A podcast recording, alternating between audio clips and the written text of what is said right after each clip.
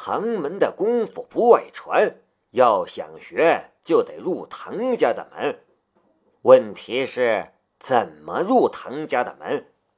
夏雷觉得他是被忽悠了，因为就算是义子，那也不算是真正的唐家的人。要想成为一个真正的唐家人，似乎只有一条路可以走，那就是追求唐雨嫣，成为唐家的女婿，然后再跟唐雨嫣生一个大胖小子什么的，唐门的绝技也就到手了。不过，唐云海没有把话说透，夏雷也不好去猜测。蜀地唐门是比古家还要厉害的家族，古家和唐家比起来，充其量只算是一个暴发户，而唐家却是一个有着数百年历史底蕴的古老家族。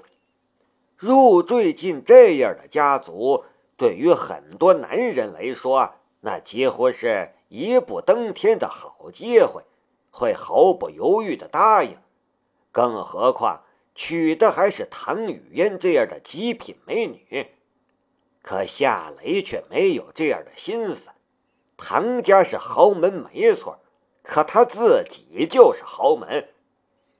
唐家的厨子炮制了一桌好菜，夏雷也留在了唐家吃午饭。夏先生，家里。都有些什么人呢？席间，张玉梅问道。夏雷有些尴尬，硬着头皮道：“家里只有……”唐雨嫣打断了张玉梅的话：“妈，你养的儿子是特工，你养的女儿也是特工，问他不如问我哥或者我。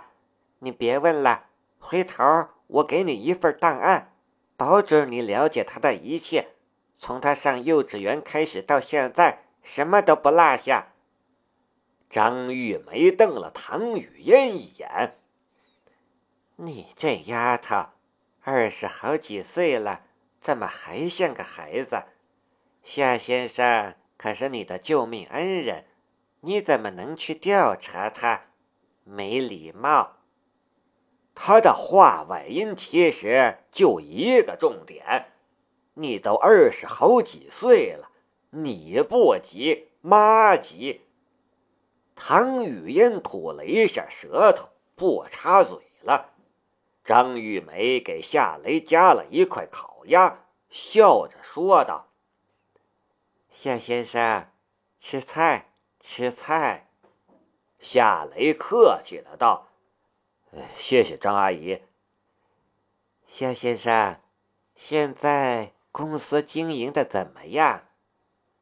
好不容易将张玉梅应付过去，唐云海却从张玉梅的手里接过了接力棒。小子，听说你很会改枪，改的狙击步枪射程能达到三千多米。现在还在你的军工厂里生产这种狙击步枪，是这样吗？唐云海关注的东西与女人不一样。夏雷点了一下头，呃，确实是这样的。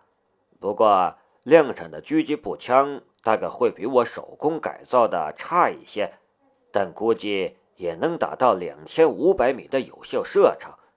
不过，量产的也有量产的优势，那就是它的自动性更高，弹夹也会达到十发，射速也会更快一些。你小子，哈哈哈！唐云海满面笑容。你小子真是我们国家不可或缺的人才呀！如果你造的狙击步枪真能达到两千五百米的有效射程，还是自动化的，那无疑是全世界最好的狙击步枪。我们国家在轻武器领域可就扬眉吐气了，气死那些封锁技术的西方的王八蛋！老爷子过奖了，夏雷还是很客气。爷爷，夏雷改的枪射程三千两百米，你以为这就很了不起了吗？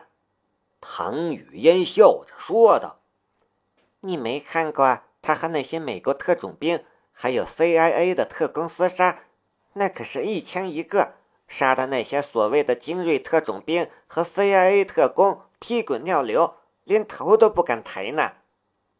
张玉梅从桌下踢了唐雨嫣一脚，唐雨嫣一脸无辜的看着张玉梅。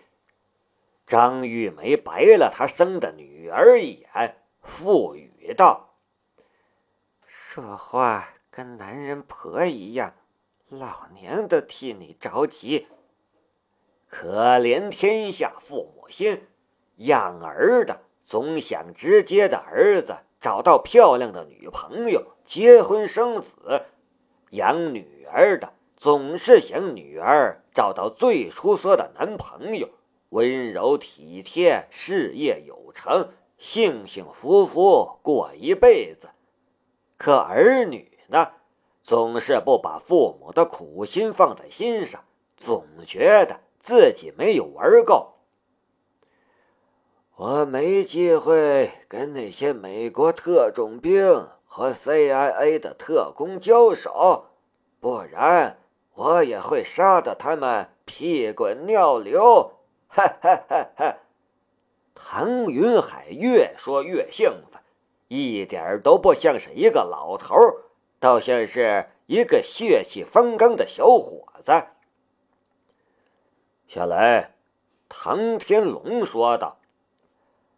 加把劲儿，有什么困难尽管提，一定要把狙击步枪造出来，这可是为国争光的好事情。唐叔叔，你这一说，我还真是想请你帮个忙。唐天龙微微愣了一下，你说，你要我帮什么忙？我想。拿我们公司的狙击步枪去参加莫斯科的国际轻武器展，我不知道需要找谁审批，毕竟没有经历过这样的事情，所以你看你能不能帮我要一个批准？可以，这事儿我能帮你搞定。不过去参展可以，但一定要争光。这。没问题，一定为国争光。谢谢唐叔叔。哎呀，在这里你还客气什么？唐天龙假装不高兴。张玉梅插嘴说道：“对对，在这里不用客气，把这里当自己家好了。”桌下，唐雨嫣踢了他妈一脚。一顿饭热热闹闹的吃完，夏雷陪唐云海喝了一会儿茶，找了个借口开溜。功夫能学就学，不能学也没什么。夏雷并不是一个武痴，来唐家之前他是这样的心态，离开的时候还是这种心态。唐雨嫣送夏雷出门。两人说说聊聊。二楼窗户边，唐家两代家主也在嘀嘀咕咕。这夏雷，我看可以啊，白手起家，身家几十亿，还没结过婚，脾气性格都很好，长得还帅气，更重要的是，还救过我们家雨嫣的命。我看就他了。张玉梅望着夏雷的背影，满脸笑容。这小子什么都好，就是一点儿不好，谦虚，太谦虚了。唐云海笑道。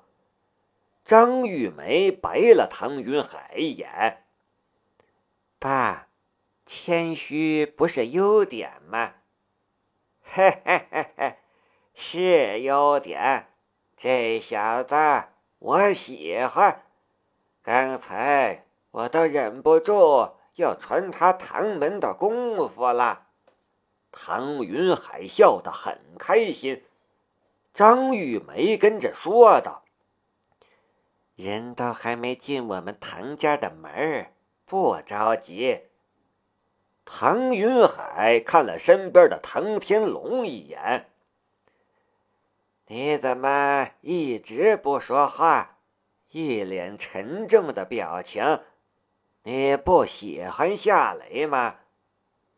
唐天龙沉默了半晌，才说道：“我要说的话，你们不要对雨嫣和博川提及，更不能对外人说起。”唐云海和张玉梅忍不住对视了一眼，然后又都看着唐天龙，一脸不解的神情。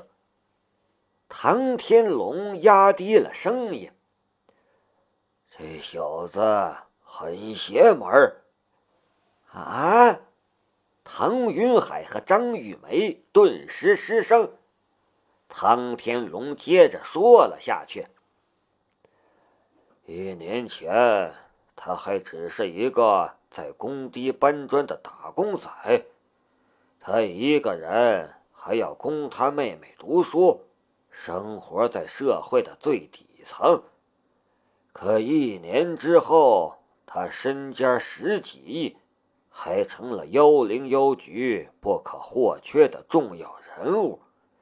你们不觉得这事儿很奇怪吗？是有点奇怪，可是只要他不偷不抢，光明正大赚钱。还为国效力，为国争光，这不很好吗？难道太优秀也是一种缺点？唐云海有他自己的看法。唐天龙叹了一口气：“我实话跟你说吧，上面有人在盯着他，他要是没问题。”那固然是好，但如果他有问题，那可就是大麻烦。我们唐家几百年屹立不倒，靠的不就是谨小慎微吗？